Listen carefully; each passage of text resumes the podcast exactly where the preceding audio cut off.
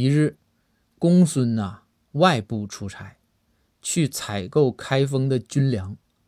谈好价格之后呢，就电话联系包公，就说：“大人，您忙不？”包公电话里头就回道：“忙，公孙，你走之后啊，我在开封府那是日理万机，忙毁了。我现在还在开会呢。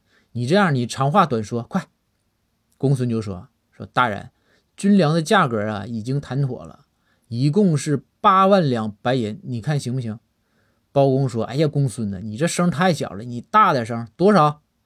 公孙对着话筒大喊道：“八万！”就在这时，电话里传来：“糊了，八万啊，可点炮了啊！大人，赶紧给钱。”